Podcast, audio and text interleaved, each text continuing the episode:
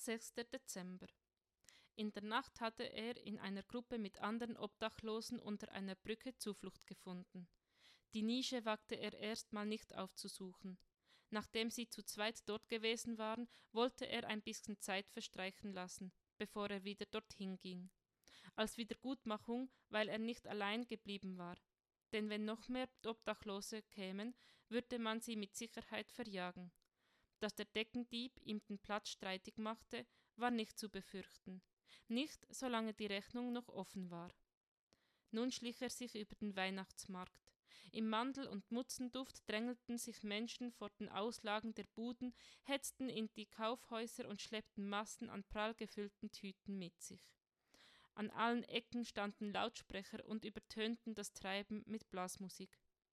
Rudi bog vom Hauptweg ab und drückte sich in eine Gasse, die nicht ganz so viel von dem Menschenstrom in sich aufsog. Juweliere, Edelboutiquen und Feinkostläden waren hier beheimatet. Mit weit ins Gesicht gezogener Kapuze lief er an der Hauswand entlang und konnte trotzdem nicht verhindern, dass ein Blick auf eine Uhr fiel. Elf. Im Pennerkästchen gab es jetzt Frühstück. Der Mandelduft hatte längst seinen Magen knurren lassen. Aber zurück waren es bestimmt zehntausend Schritte, neuntausendneunhundertneunundneunzig und einer zu viel. Unwillkürlich blieb er stehen. Neben ihm prangte das Schaufenster mit Gold und Diamanten. Er vermisste sie nicht, ließ den Anblick an sich vorüberziehen wie ein Güterzug hinter Bahnschranken, bis er die Zahlen unter dem Zifferblatt sah. 3.12.2017 In einem kleinen schwarzen Kästchen in der linken Ecke, wie ein Fleck auf polierter Fläche, blinkten sie. Mit ohrenbetäubendem Quietschen blieb der Güterzug stehen. Wie hatte er das vergessen können? Jedes Jahr am 3.12. hatte er sich schon früh morgens betrunken, so lange, bis er nichts mehr fühlte und den Tag über irgendwo vor sich hin vegetierte. Erst wenn der Tag nicht mehr 3.12. hieß, ließ der Schmerz sich wieder dorthin verschieben, wo er erträglich war. Und dann musste er nüchtern werden, um sich Geld für neuen Wodka zusammenzubetteln. Den Entzug war noch schlimmer als Schmerz. Die Tür des Juweliers öffnete sich, ein Mann trat mit zufriedenem Lächeln heraus, knöpfte seinen Mantel zu und verabschiedete sich nickend. In seiner Hand baumelte eine kleine schwarze Papptüte mit goldener Aufschrift. Mit einem abfälligen Blick machte er einen Bogen um Rudi und verschwand in die Tiefe der Gasse. Rudi meinte, ein leises Klirren zu hören. Gehen Sie weiter, Mann, Sie vertreiben mir die Kundschaft. Die Miene des Juweliers war unmissverständlich. Rudi murmelte etwas, wandte sich ab, lief ein paar Schritte und hörte die Tür zufallen. Aufatmend blieb er stehen, blickte zurück zum Schaufenster. Er wollte sie noch einmal sehen, die Zahlen. Plötzlich hatte er Angst, sie zu vergessen, sich nicht mehr daran zu erinnern und dann einen Grund zu haben, sich zu betrinken. 3.12. Er versuchte die Zahlen auswendig zu lernen. 3, 1, 2. Aber sie verrutschten und es klang wie angezählt werden. 1, 2, 3. Verdammte Dreckswelt, verdammte!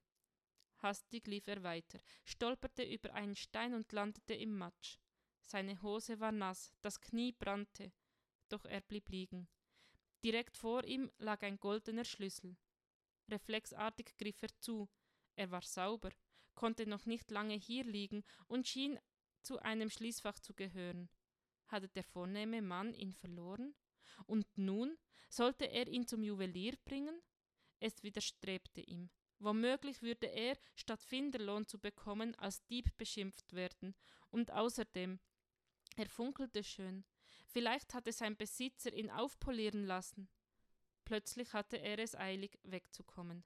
Nur weg, bevor man ihm wieder etwas nahm, das ihm wertvoll war. Mit verschränkten Armen stampfte er durch die Gassen. Sein Geld reichte nicht, um sich neuen Wodka zu kaufen, höchstens für ein Bier. Aber sich hinsetzen und betteln schien ihm plötzlich unerträglich. Stattdessen lief und lief er durch die Gassen, aus der Altstadt heraus, wieder hinein und landete vor der Marktkirche. Die Treppe lag verlassen. Keine Veranstaltung war im Schaukasten angekündigt. Erleichtert stieg er die Stufen hinauf und quetschte sich in die Nische. Kaum, dass er sich auf den Boden niedergelassen hatte, fing es an zu schneien. Einzelne Flocken schwebten als Vorhut vom Himmel herab, schnell dichter werdend und vom Wind durcheinandergewirbelt. Sein Verstand sagte ihm, dass er besser eine Obdachlosenunterkunft aufsuchen sollte, dass es eine verdammt kalte Nacht werden würde.